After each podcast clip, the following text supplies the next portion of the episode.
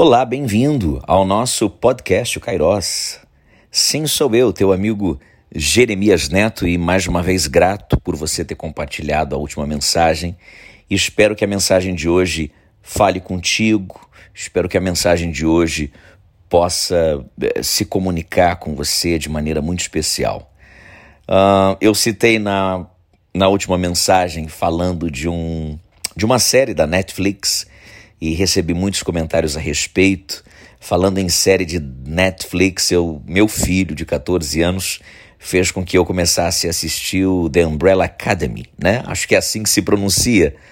E de fato é muito interessante, sete pessoas, sete mulheres que engravidam, de repente têm o seu têm os seus bebês que são dotados de superpoderes.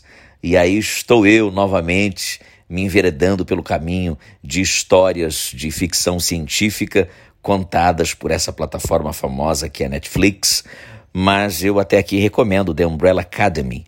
É interessante, sete irmãos que são criados ali juntos por um pai que é austero, um homem muito rico, adota essas crianças. Eu ainda não concluí a primeira temporada, então não posso dizer para vocês como termina a história e muito menos daria spoilers sobre isso.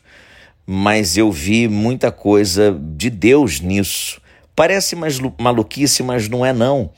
Essas mulheres que engravidaram e tiveram um bebê de maneira instantânea me remete muito ao capítulo 3 de João, quando Nicodemos, um homem sábio, vai falar e questionar Jesus sobre muitas coisas e e Jesus vai dizer que, olha, é necessário você nascer de novo, é necessário que você nasça outra vez. E ele, por mais inteligente, por mais dotado de, de sabedoria que fosse, não sabia interpretar aquilo que o Deus eterno estava tentando explicar. Olha, é necessário que o velho homem, os velhos hábitos, as coisas velhas, elas precisam ser esquecidas, enterradas. Você precisa renascer em mim. E nascer em mim é isso. É de maneira instantânea. Tem muito a ver com The Umbrella Academy, a coisa de nascer com superpoderes. Porque quando se nasce em Cristo, você de fato nasce revestido de um poder sobrenatural que habita em você, que é o Espírito Santo de Deus, e o próprio Deus também o faz. Então eu muito recomendo não só o The Umbrella Academy, mas também eu recomendo a coisa da do nascer de novo em Cristo Jesus, independente da religião que você tenha, da fé que você esteja professando neste momento, ou talvez você não acredite em nada, mas eu gostaria que você pensasse sobre isso.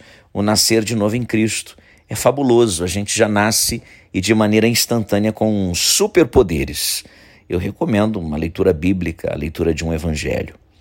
Mas eu gostaria de hoje é, discutir com você, na realidade, trazer para você pensar a... sobre uma história que eu contei no rádio, falando sobre perdão.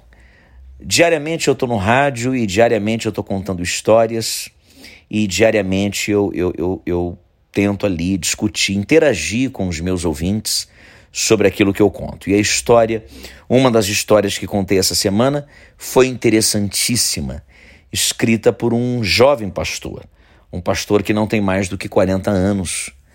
E esse pastor vive um drama pessoal com uma de suas ovelhas que atende aqui pelo nome de Jorginho.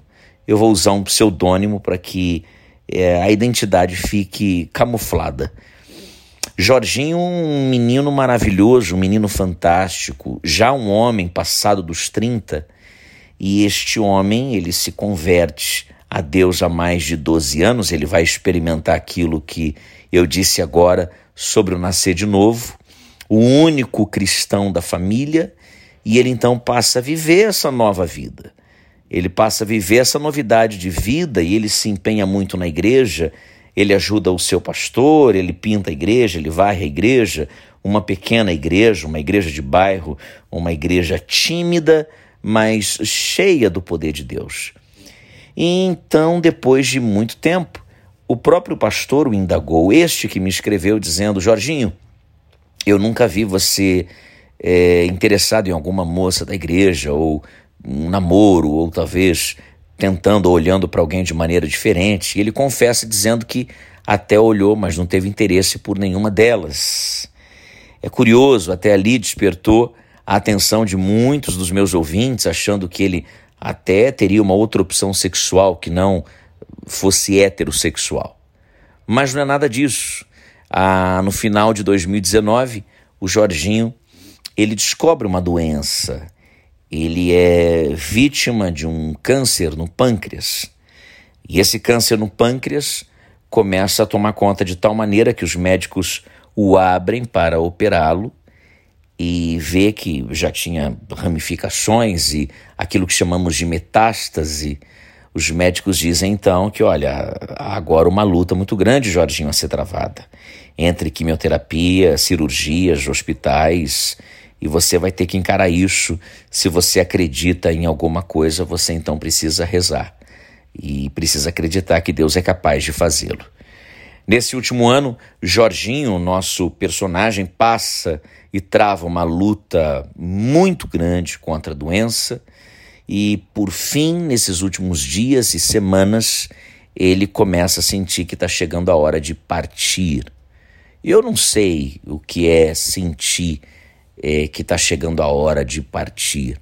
É, será que a pessoa sabe que vai morrer e tem lá um tipo de pressentimento e esse pressentimento na realidade seria o prenúncio de que, olha, você vai para o céu, você vai para a vida eterna, ou você que entende a morte de uma outra maneira vai chegar ao seu fim. Jorginho, quando se vê acometido pela doença e não tendo mais volta, já dentro de um hospital, chama o pastor que me escreve e diz: Olha, o senhor é meu melhor amigo, o senhor é o meu pastor, eu, eu lhe sirvo, eu lhe devo obediência. Eu preciso contar algo que eu não contei a ninguém. Eu preciso abrir o meu coração e dizer algo que eu, eu não disse para ninguém, eu não falei para ninguém e quero e quero compartilhar com o Senhor e preciso da sua ajuda. Ele então conta a história de quando ele ainda era jovem, entre adolescência e juventude. Teve uma linda namorada, por nome Heloísa, uma moça lindíssima. Na realidade, não era uma namorada, ele também não era cristão, e na realidade também esse caso não foi muito adiante, porque eles saíram por duas ou três vezes, e em uma dessas vezes eles acabaram transando e desta transa resulta naquilo que eu e você já sabemos, ela engravida. Por que eles não tomaram cuidado usando camisinha ou qualquer tipo, um método contraceptivo? E aí ela abre o jogo com o Jorginho, dizendo: Olha, eu tô grávida, mas eu queria dizer algo a você. Não se preocupe, eu vou abortar, eu vou tirar esse bebê, eu vou, vou tirar essa criança. Eu não estou pronta nem preparada, eu estou estudando, eu eu estou envolvida com outras coisas. E Jorginho, também muito sem juízo e sem muita opção e sem muita escolha, e também com medo da reação dos pais e de todos que estão à sua volta, diz para ela que tudo bem, que ela poderia então fazer o tal aborto. E ela diz que fez e também desaparece da vida do Jorginho. Na realidade, era uma ficante, era alguém que havia cruzado o seu caminho, ele entende que foi alguém que marcou sua vida, mas o namoro não prospera, não avança. E os anos passaram, e aí ele se converteu, ele foi para a igreja, e depois de quase 13 anos, ele já doente, acamado, vítima do câncer no pâncreas, ele é visitado por um amigo de longa data. E esse amigo de longa data vai dizer para ele, Jorginho, eu encontrei a fulana de tal. Que fulana? A Heloísa, sua namorada de juventude, por quem você foi muito apaixonado. Embora não tenha namorado, mas foi muito apaixonado e ficou com ela e tal. E, e eu tenho que te dizer algo. E ele fica todo apreensivo, olhando pro amigo, e ela. E ele, o amigo, vai dizer: ela carregava um. Ela estava com uma criança num shopping de São Paulo. Uma criança de 12 anos, linda, um menino que é a tua cara. Que é a tua cara. E eu acabei investigando a história dela e, e não tem como negar que seja o teu filho, ou seja, ela mentiu para você. Ela não fez aborto nenhum, deu sequência à gravidez. Na realidade, ela não tirou o filho e também tentou se afastar de todas as maneiras porque ela já tinha um namorado por quem era apaixonada e você não sabia. E ela se casou com esse rapaz que hoje é marido dela e, por consequência, é pai da criança. Foi quem criou o menino.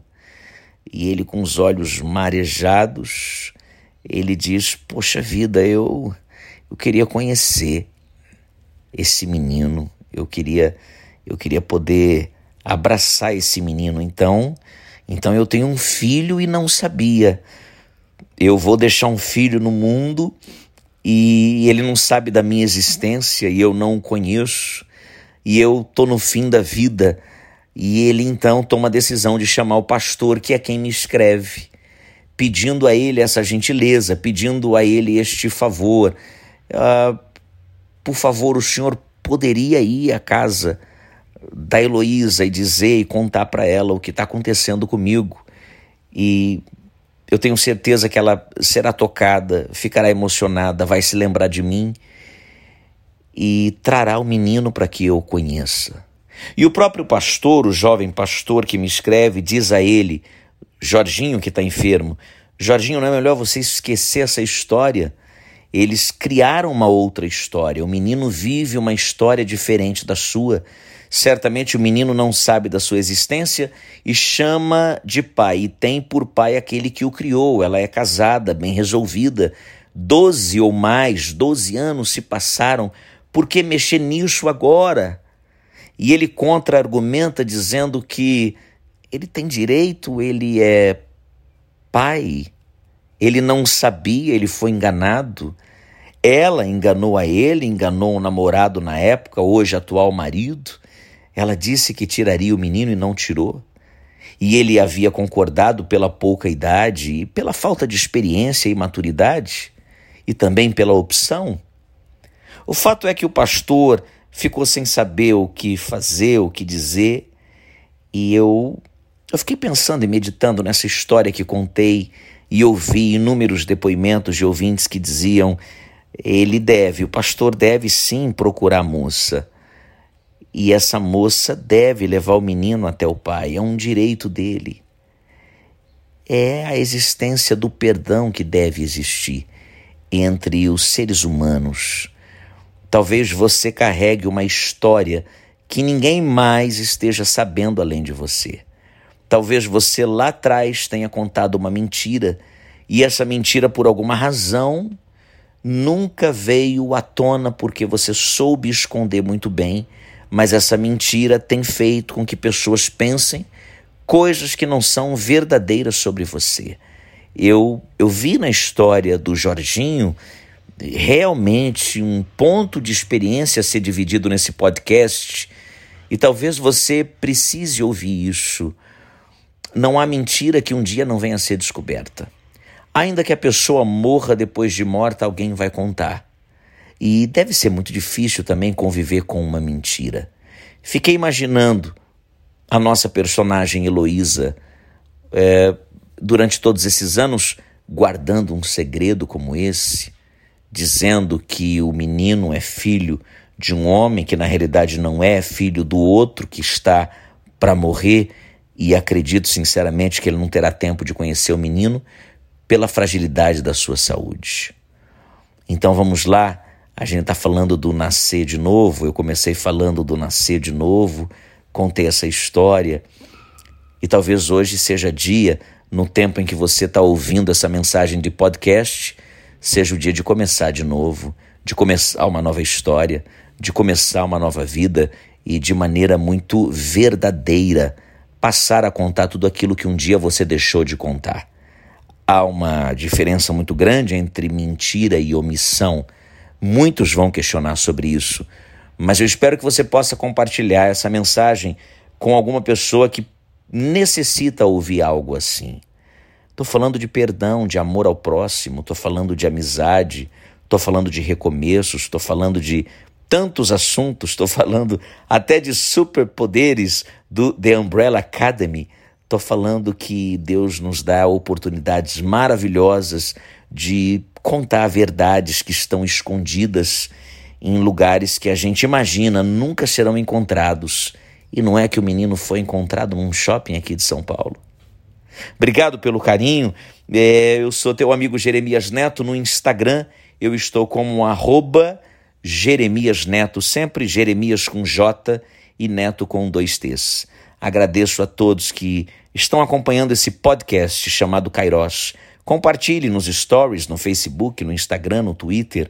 Nos ajude a propagar e a divulgar coisas boas, histórias, filosofia, teologia, Bíblia e até séries que eu tenho contado para você. Muito obrigado, Deus abençoe.